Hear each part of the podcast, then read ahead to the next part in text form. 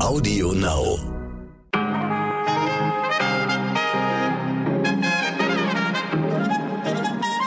Liebe Zuhörerinnen, ich wünsche Ihnen einen ganz bezaubernden guten Morgen an diesem Donnerstag, den 5. Mai. Ich bin Michel Abdullahi und hier ist für Sie heute wichtig mit unserer Langversion.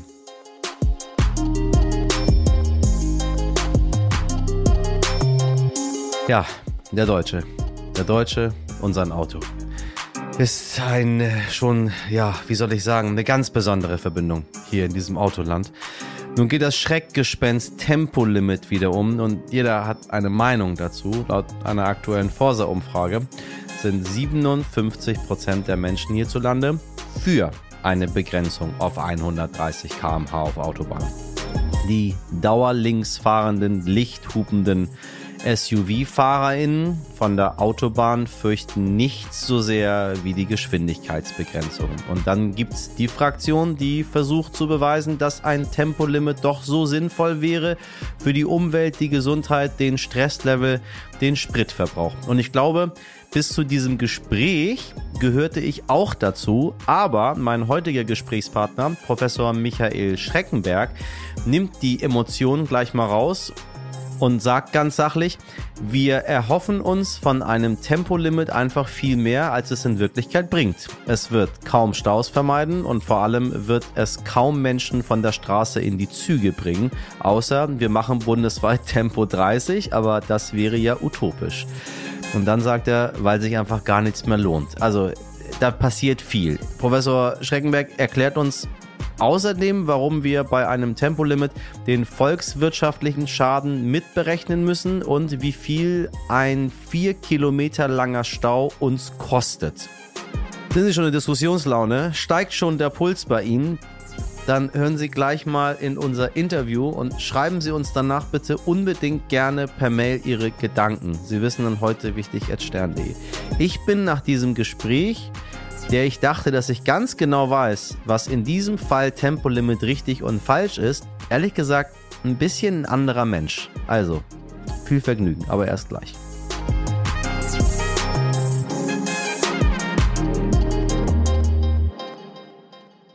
Zuerst für Sie das Wichtigste in aller Kürze. Schnelles Internet für alle, denn die BürgerInnen haben ein Recht darauf, das zumindest sagt die Bundesregierung und hat jetzt das Recht auf schnelles Internet beschlossen. Zukünftig muss überall in Deutschland das Festnetz-Internet im Download eine Rate von mindestens 10 Megabit pro Sekunde haben und im Upload 1,7 Megabit pro Sekunde. Aber so wirklich schnell, liebe Bundesregierung? 10 und 1,7? Was, was macht ihr? Haben auch Sie während der Pandemie die Luca-App genutzt, um die Kontaktverfolgung zu erleichtern? Und fragen Sie sich manchmal, was aus Ihren Daten geworden ist? Auch so eine ganz klassische Sache, die ich mir gar nicht gestellt habe. Aber Sie müssen sich jetzt keine Sorgen mehr machen, denn mit dem Ende der Kontaktverfolgung haben die Betreiber jetzt alle Nutzerdaten aus der Pandemie gelöscht und wie ich vorhin gelesen habe, wollen sie jetzt daraus irgendwie eine Art ähm, mobilen Bezahldienst für Kleinunternehmer machen. Was wiederum ganz schön schlau ist, weil super viele Leute haben ja die Luca-App schon auf ihrem Handy. Da muss man die Leute nicht mehr dazu bringen, sich die zu installieren. Also ein bisschen wissen die da doch, was die machen. Reist Bundeskanzler Scholz oder reist er nicht? Heißt es diese Tage andauernd in den deutschen Talkshows. Und während im Fernsehen und im Internet noch diskutiert wird, hat das Meinungsforschungsinstitut YouGov erste Fakten geschaffen und berichtet, dass fast die Hälfte der Deutschen es für angebracht hält, dass Bundeskanzler Olaf Scholz nach der Absage an Bundespräsident Frank-Walter Steinmeier derzeit nicht in die Ukraine reist. Allein 49 Prozent der Befragten gaben in der Umfrage sogar an, dass sie es eher oder sehr angemessen finden, dass der SPD-Politiker einen derzeitigen Besuch der Ukraine ablehnt. Wozu man überall eine Meinung hat, ne?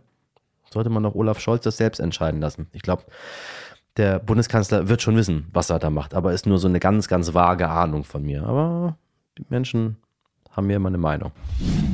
Weltweiter Computerchip-Mangel Ukraine-Krieg, steigende Preise und sogar ein Verkaufsrückgang. Das alles lässt den Autoriesen Volkswagen scheinbar kalt, denn der Autobauer aus Wolfsburg konnte seinen Gewinn im ersten Quartal sogar verdoppeln. Damit stieg das Ergebnis nach Steuern im Jahresvergleich von 3,4 Milliarden auf 6,7 Milliarden Euro, wie der DAX-Konzern am Mittwoch mitteilte. Wie schön noch alle Menschen nach wie vor Fahrrad fahren, ne? Man meldet sich an, geht paar Mal hin, zahlt immer weiter seine Beiträge, doch statt den Muskeln wächst das schlechte Gewissen. Na, wem kommt das bekannt vor? Wahrscheinlich vielen von Ihnen, die Mitglieder einem Fitnessstudio sind. Da kamen die Lockdowns manch einem vielleicht sogar gerade recht. Immerhin hatte man dadurch eine absolut stabile Ausrede. Ich würde ja, aber geht halt nicht. Urlaub für den inneren Schweinehund sozusagen. Dass in den Lockdown-Zeiten trotzdem Beiträge abgebucht wurden, dürfte hingegen viele geärgert haben. So auch ein Mann, der deswegen Klage eingereicht und jetzt vor dem Bundesgerichtshof in Karlsruhe Recht bekommen hat. Die RichterInnen urteilten, dass die Fitnessstudios den KundInnen für die Zeit der Zwangsschließung die Beiträge zurückerstatten müssen. Grund für die Entscheidung zugunsten des Klägers war, dass der Vertragszweck einer Mitgliedschaft im Fitnessstudio während des Lockdowns nicht erfüllt wurde. Auch stellten die Richterinnen klar, dass die Monate ebenfalls nicht so einfach an die Vertragslaufzeit hinten dran gehängt werden dürfen. Na, wenn das mal nicht ein Win-Win-Urteil ist. Gewissen beruhigt und Geld zurückbekommen, da hat sich das Abo doch gelohnt. Na, liebe Zuhörerinnen, fahren Sie tagtäglich mit dem Auto zur Arbeit oder sind Sie eher aus der Fraktion ÖPNV oder sogar FahrradfahrerInnen? Egal, wie Sie täglich zur Arbeit, zur Schule, zum Supermarkt kommen, Sie alle haben bestimmt eine Haltung zum Tempolimit. Jeder Mensch hat eine Haltung zum Tempolimit. Aber Achtung, es könnte sein, dass wir Ihre Argumentation gleich ordentlich durcheinander bringen, denn mein heutiger Gast, der Physiker und Stauforscher Professor Michael Schreckenberg, ist kein großer Freund eines Tempolimits. Eines seiner Argumente, bevor man etwas herunterregelt, muss man eine gute Alternative schaffen und das könne die Deutsche Bahn im Moment nicht bieten. So, bevor ich Sie noch weiter ärgere mit Gegenargumenten, jetzt unser Interview. Herr Professor Schreckenberg, ich grüße Sie ganz herzlich. Guten Morgen. Für, für Sie als theoretischer Physiker, der schon seit vielen, vielen Jahren die, die Dynamiken des Verkehrs untersucht, Tempolimit ja oder nein? Ein Tempolimit äh, macht auf jeden Fall Sinn, wenn es die Rahmenbedingungen erfordern. Das heißt also, an gefährlichen Stellen wird das ja auch durchgeführt. Ein generelles Tempolimit lehne ich dagegen ab. Äh, es gibt Situationen, in denen man durchaus schneller fahren kann. Ob man jetzt über 200 fahren sollte, ist eine andere Frage. Aber es gibt viele Situationen, in denen eine zu geringe Geschwindigkeit vielleicht sogar die Aufmerksamkeit vom Verkehr ablenkt. Darum sollte das immer angepasst sein. Wir haben die technischen Möglichkeiten durch Verkehrsbeeinflussungsanlagen ähm, die Geschwindigkeit äh, der Verkehrssituation äh, anzupassen und davon sollten wir in der Zukunft noch mehr Gebrauch machen. Es gibt natürlich andere Fragen, jetzt das Tempolimit in den Städten zum Beispiel, Tempo 30. Ähm, da muss man sehr genau abwägen, was den Schadstoffausstoß angeht, bringt das eigentlich nichts. Die Sicherheitsfrage ist natürlich auch hier zu beantworten.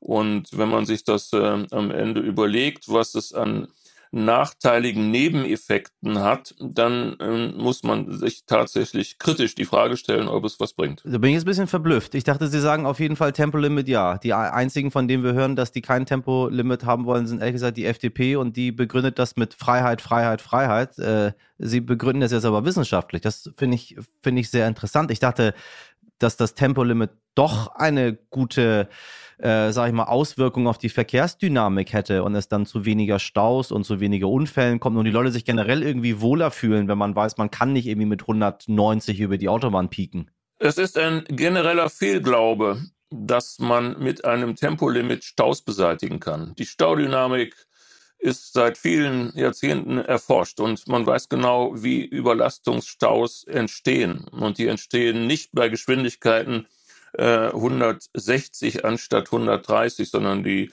äh, entstehen bei 30 anstatt 60 zäh fließenden Verkehr und dann auch durch entsprechenden Stillstand Stauwellen. Das hat mit, der, mit einem Tempolimit äh, von 130 am Ende nichts zu tun. Es ist allerdings so, dass Unfälle natürlich schlimmer sind, wenn ich mit höherer Geschwindigkeit auf einen Gegenstand aufpralle. Und natürlich der Ausstoß ähm, von Schadstoffen geht ähm, nach oben. Das muss man aber auch abwägen. Moderne Technik hat ja auch vieles dazu beigetragen, dass dieser Unterschied nicht mehr so groß ist. Ich bin gerade dabei zu untersuchen, inwieweit eine Vermeidung von Stau wesentlich mehr Schadstoffausstoß vermeiden würde als ein Tempolimit.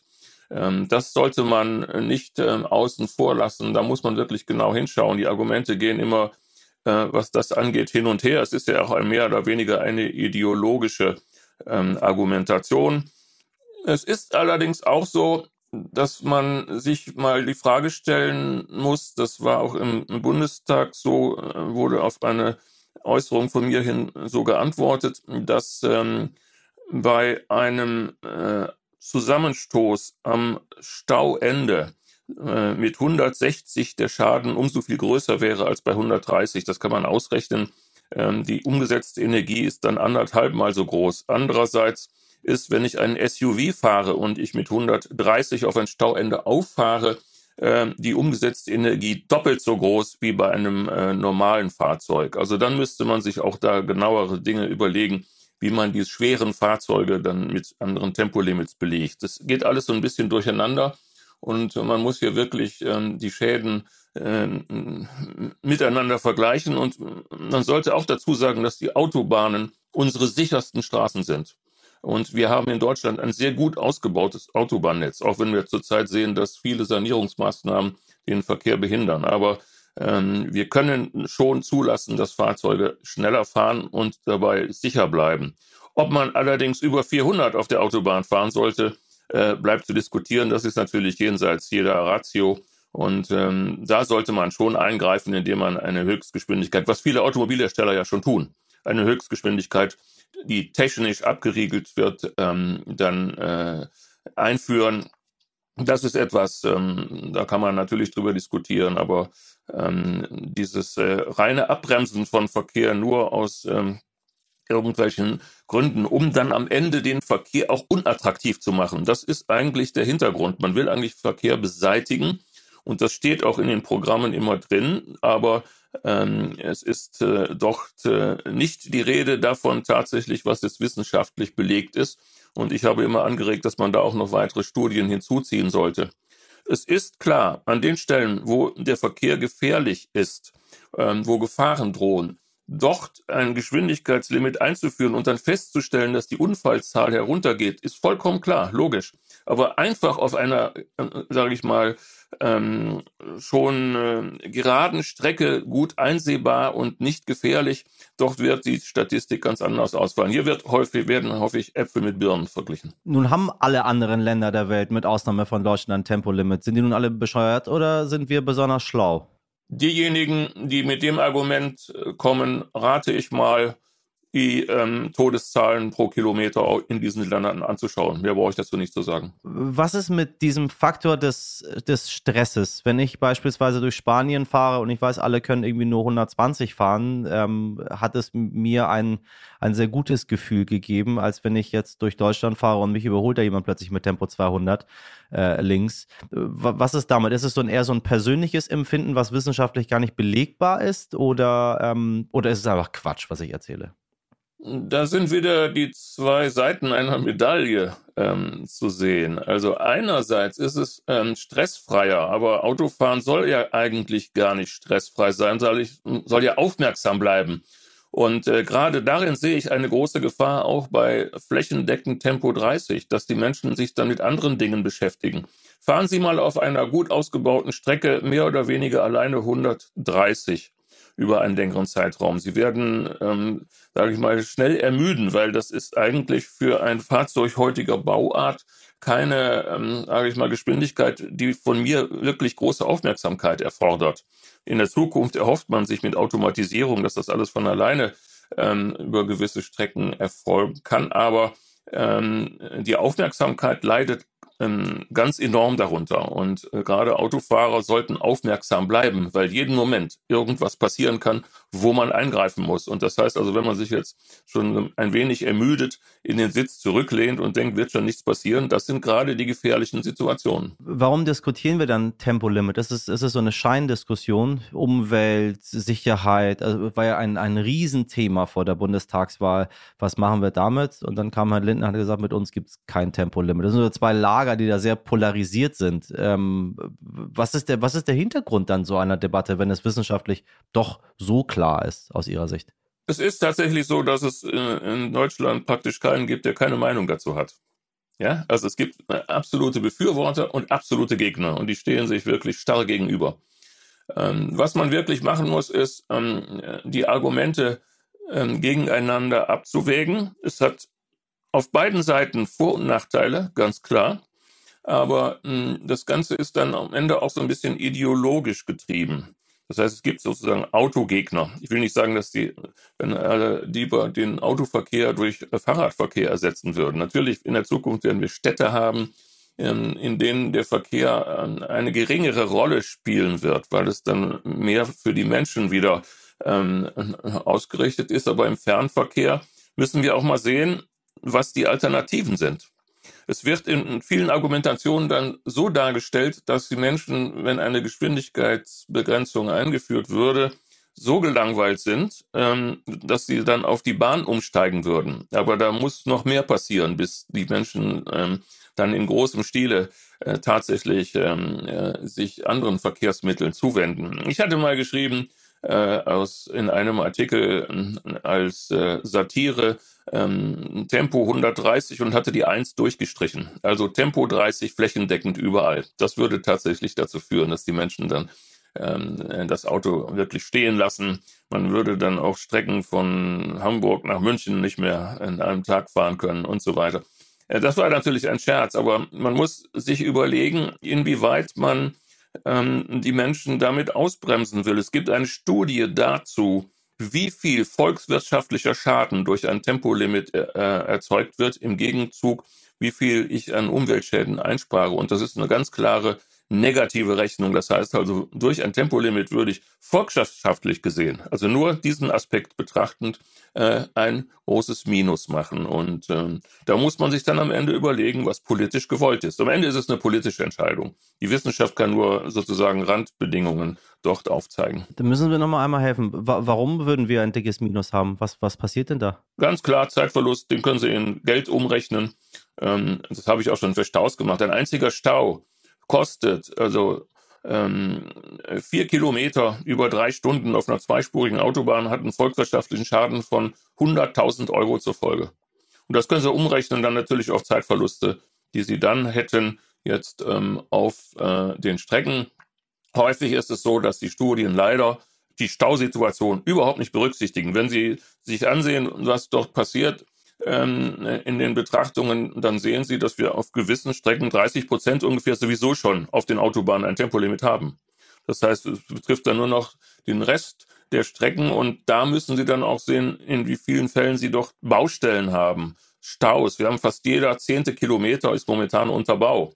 Und ähm, was wir an Mehrverkehr erzeugen, zum Beispiel durch eine Sperrung der Leverkusener A1 Rheinbrücke, äh, durch die LKWs. So ein LKW nutzt die Straße so ab wie 60.000 Pkw. Das sind Probleme, die wir angehen müssen und unsere Infrastruktur ist, ist sehr sensibel, was das angeht. Und das sieht man jetzt auch an der Rahmen der Talbrücke äh, bei Lüdenscheid. Wir haben dadurch zum Beispiel 15 Prozent mehr Verkehr auf dem Kölner Ring. Ja, weil große Umfahrungen stattfinden. Das sind Dinge, die noch überhaupt nicht untersucht sind und wo wir auch gar nicht gut aufgestellt sind. Das ist wesentlich wichtiger, diese Dinge zu begreifen, als dass man sich ständig ähm, über das Tempolimit dann auseinandersetzt. Was braucht man Ihrer Meinung nach denn, damit wir, ich sag mal, auf unseren Straßen weniger Stau haben, sicherer fahren und äh, umweltfreundlicher sind? Also all diese, die, die drei Hauptthemen, die alle beschäftigen. Was, was braucht es dann? Das Wichtigste erstmal ist, dass wir überhaupt eine äh, funktionierende Infrastruktur haben. Das heißt also Brücken, die nicht einzustürzen drohen und, und Strecken, die ähm, sicher befahrbar sind. Wir haben in vielen Fällen äh, Baustellen, die dann auch relativ unsicher eingerichtet sind, so dass wir dann in den äh, Baustellenbereichen Unfallsituationen haben. Ein Beispiel zum Beispiel seinerzeit diese unsägliche Baustelle auf der ähm, Hansa-Linie oben zwischen Bremen und Hamburg die dann ähm, doch umgebaut wurde. Viele Tote gab es da. Da habe ich auch ähm, damals viele Befahrungen und, und gemacht und Interviews dazu gegeben. Das sind Dinge, die dürfen einfach nicht passieren. Da muss man äh, wirklich besser aufpassen. Wir haben jetzt die Autobahngesellschaft des Bundes, die ja für die Autobahn zuständig ist. Und ähm, da haben wir ganz andere Probleme. Das heißt also, wie ist dann die Anbindung jetzt an das nachgeordnete Straßennetz? Also wenn ich auf der Autobahn eine Baustelle mache, wie ist das, wenn parallel auf der Bundesstraße, äh, die dort anschließt, auch bei einer Baustelle äh, eingerichtet wird und gleichzeitig auch die Bahn noch äh, Reparaturarbeiten äh, vornimmt? Das muss abgestimmt sein und dann äh, kann man auch den Verkehr durch entsprechende Angebote ähm, dann auch von den Strecken herunterlotsen. Aber äh, es tut mir leid, was die Deutsche Bahn ähm, anbietet, ist nicht das Angebot, ähm, was wirklich die Autofahrer begeistert und ähm, dann auf andere Strecken lockt. Ähm, das ist ähm, ein großes Problem. Wenn ich etwas äh, herunterregle, das gab es in Düsseldorf auch schon mit den Umweltspuren, muss ich gleichzeitig eine Alternative anbieten. Ich kann nicht einfach sagen, äh, bleibt zu Hause. Äh, wir haben genug Homeoffice gehabt. Homeoffice wurde ja auch sozusagen als Chance gesehen, gewisse Tätigkeiten ähm, nicht mehr mit einer Reise zu verbinden. Das ist auch richtig so. Und das passiert auch, aber Sie sehen anhand der Verkehrsentwicklung jetzt, wir sind ja praktisch fast bei Vor-Corona-Niveau äh, mittlerweile angekommen, was den, das Verkehrsaufkommen angeht, dass man dort äh, ganz andere Hebel ansetzen muss und man muss einfach auch die Menschen mitnehmen. Durch Verbote geht das nicht. Durch äh, äh, tatsächlich ähm, ähm, gut ähm, durchdachte Angebote auf äh, anderen Verkehrswegen oder mit, mit anderen Möglichkeiten, die ähm, dann auch für den Autofahrer attraktiv sind. Ich danke Ihnen für das Gespräch. Muss ich ein bisschen drüber nachdenken. Habe ich neue Impulse bekommen. Dankeschön. Bitte sehr. Wenn Sie nun gar nicht einverstanden sind mit unserem Experten, dann schreiben Sie uns doch gerne Ihre Gedanken an heute wichtig.stern.de. Das ist die Adresse für Ihre Argumente. Und schicken Sie uns auch gerne nochmal eine Sprachnachricht dazu. Ich bin wirklich gespannt, was Sie dazu sagen. Ähm, es ist schon ein Thema, wo ich anders dachte. Demnächst dazu dann mehr hier bei heute wichtig. Heute nicht ich. Meine lieben HörerInnen und Filmfreunde da draußen, ich hoffe, Sie haben gestern einen langen und ausgiebigen Star Wars Marathon gemacht. Wenn ja, dann haben sie die Filme wahrscheinlich gestreamt. Stream killt das Kino. Auf jeden Fall hier bei uns im Westen. In Russland dagegen killt nicht das Online-Streaming die beliebte Freizeitaktivität, denn selbst das ist nicht mal mehr wirklich verfügbar, sondern die verhängten Sanktionen gegen das Land. Alle großen Studios und Streaming-Anbieter von Amazon über Disney, Paramount, Warner, Sony, Netflix und so weiter und so weiter haben sich alle aus dem Land zurückgezogen und das stellt nicht nur alle Jugendlichen und Mitte 20er, die abends noch ein Ründchen Netflix und Chill machen wollten vor große Probleme, sondern auch die Filmtheater, während bei uns der neue Batman läuft oder auch der neueste Marvel-Film oder auch fantastische Tierwesen, sind die Filme für die russischen Kinos eigentlich nicht zugänglich. Aber anscheinend kein Problem für die Kinobetreiber, denn um trotzdem die neuesten Blockbuster zeigen zu können, greifen die einfach auf Piraterie zurück. Nach Berichten des Online-Magazins Torrent Freak und der New York Times besorgen und zeigen die russischen Kinos die neuesten Blockbuster illegal. Und ich hoffe inständig, dass davor diese alte Werbung kommt, Raubkopierer sind Verbrecher. Wenn Sie viele DVDs früher geguckt haben, dann verstehen Sie jetzt, was ich meine. Und damit sind wir schon auch äh, am Ende dieser Sendung geschmeidig mit Tempo 30 angekommen. Ich hoffe, Sie hatten eine informative Fahrt mit uns und wenn Ihnen diese Fahrt und alle anderen Fahrten, die wir bisher bereits zusammen unternommen haben, gefallen haben, dann voten Sie doch mit nur einem Klick für uns beim Deutschen Podcastpreis. Den Link finden Sie in den Show Notes. Alle weiteren Fragen, Kritik, Anregungen schreiben Sie wie immer an heute wichtig Stern.de. Meinem nicht SUV-Fahrern der Redaktion möchte ich hier ganz doll betonen, wobei es ist überhaupt nicht schlimm, ein SUV zu fahren. Ganz ehrlich, wir schämen hier hier überhaupt niemand. Egal, was sie machen, versuchen sie es ein bisschen weniger zu machen. Auf jeden Fall sind dabei Sabrina Andorfer, Mirjam Bittner, Dimitri Blinski, Etienne Cebula und Frederik Löbnitz. Produziert wurde diese Folge von Wake One für Sie. Wir hören uns morgen wieder wie gewohnt um 5 Uhr in der Früh. Schönen Donnerstag, machen Sie was draus. Ihr Michel Abdullahi.